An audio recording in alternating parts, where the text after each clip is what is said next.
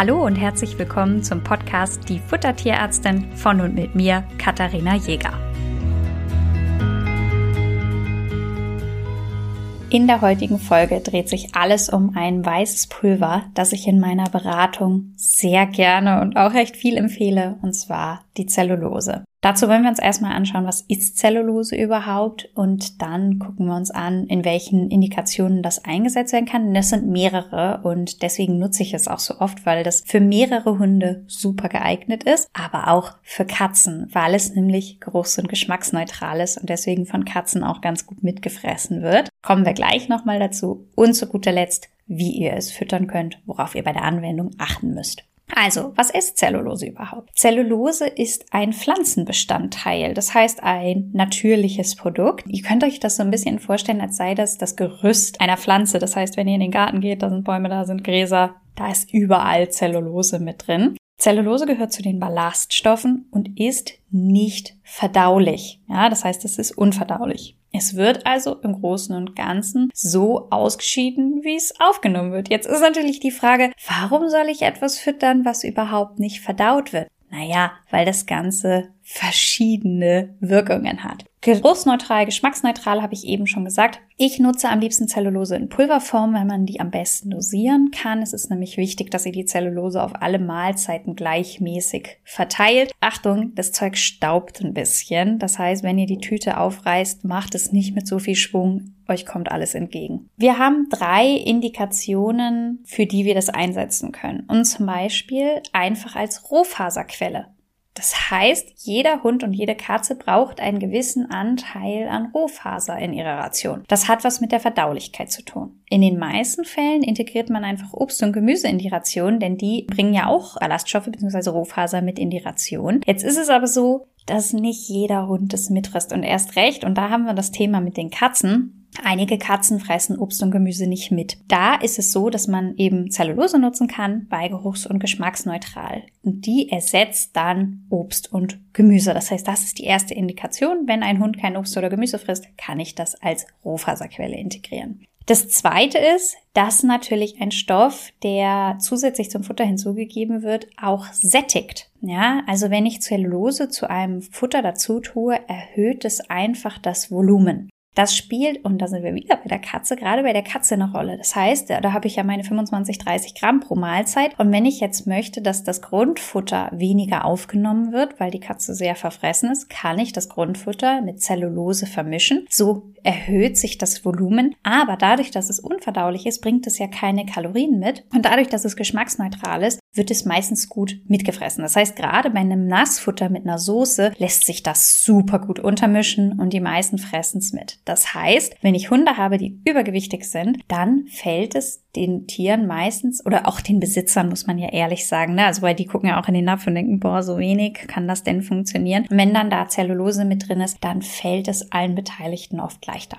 Das heißt, zweite Indikation ist eine bessere Sättigung weil durch die Zellulose das Futtervolumen erhöht werden kann. Und das dritte, und ehrlich gesagt ist das bei mir in der Beratung die häufigste Indikation, ist zur Verbesserung der Kotqualität, beziehungsweise der Kotkonsistenz, muss man eigentlich richtigerweise sagen. Und das Spannende ist, dass Zellulose sowohl geeignet ist, wenn der Kot zu fest ist, als auch wenn der Kot zu weich ist. Meistens habe ich in der Beratung Hunde und Katzen, bei denen der Kot zu weich ist. Das heißt, da setze ich es ein.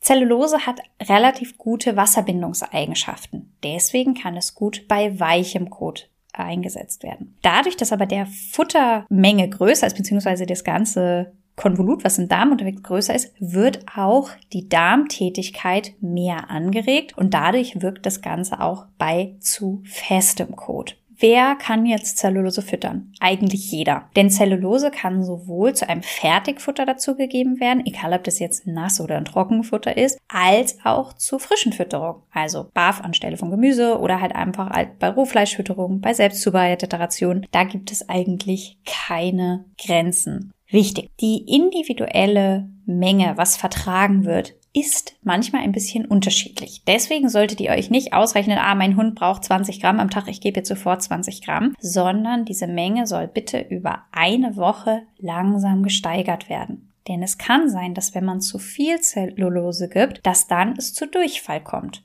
Ich habe ja eben gesagt, wir setzen es ein bei zu festem Kot und zu weichem Kot. Das heißt, wir müssen irgendwo die Gratwanderung in der Mitte anpeilen. Und damit ihr rausfindet, welche Menge für euer Tier perfekt geeignet ist, bietet es sich an, mit einer kleinen Menge zu starten und das Ganze im Laufe einer Woche langsam zu steigern, bis ihr nach sieben, acht Tagen bei der Menge angekommen seid, die empfohlen ist. Welche Menge ist denn jetzt empfohlen? Das hängt ein bisschen davon ab, warum ihr es einsetzt. Also wenn ihr jetzt das Ganze nur als Gemüseersatz einsetzen wollt, braucht ihr deutlich weniger. Wenn ihr für Verdauung das wollt, habt ihr so Mittelwert und bei Übergewicht habt ihr die maximale Grenze, also wenn es um Sättigung geht. Als Richtwert wird bei der, also wenn ihr es als Gemüseersatz quält, ein halbes Gramm pro Kilogramm Tier. Wenn ihr jetzt also einen 10 Kilo Hund habt, wäre das 5 Gramm pro Tag, die ihr dann bitte auf alle Mahlzeiten gleichmäßig aufteilt.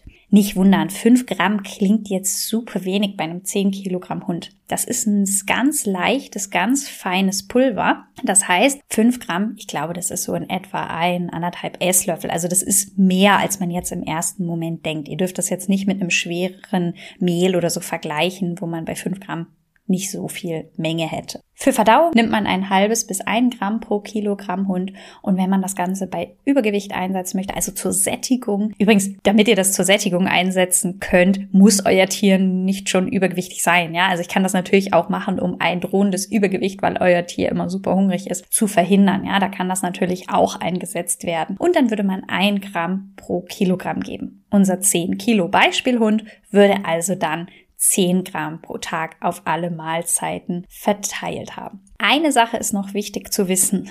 Wenn ich natürlich Zellulose dazugebe, die unverdaulich ist, steigt euer Kotvolumen. Das heißt, es wird nicht nur die Konsistenz des Futters, also des Kotes angepasst, sondern ihr habt auch mehr davon. Das muss man einfach wissen und bedeutet jetzt auch nicht, dass der Rest schlechter verdaulich wird. Das ist jetzt kein schlechtes Zeichen. Das muss man einfach nur wissen, damit man sich nicht wundert, wenn da auf einmal deutlich mehr rauskommt.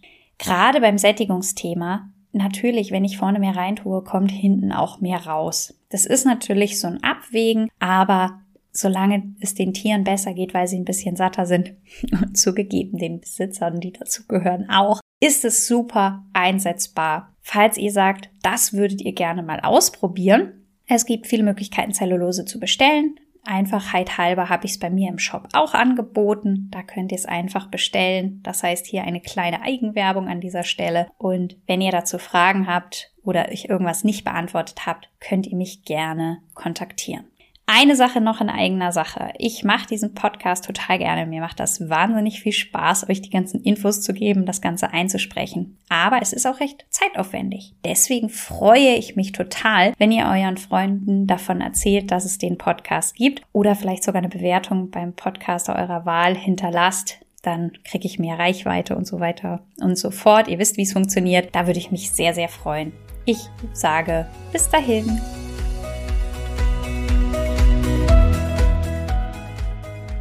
Ihr wünscht euch noch mehr Fakten zum Thema Ernährung für Hund und Katze? Schaut doch gerne bei Instagram bei uns vorbei, die Futtertierärztin.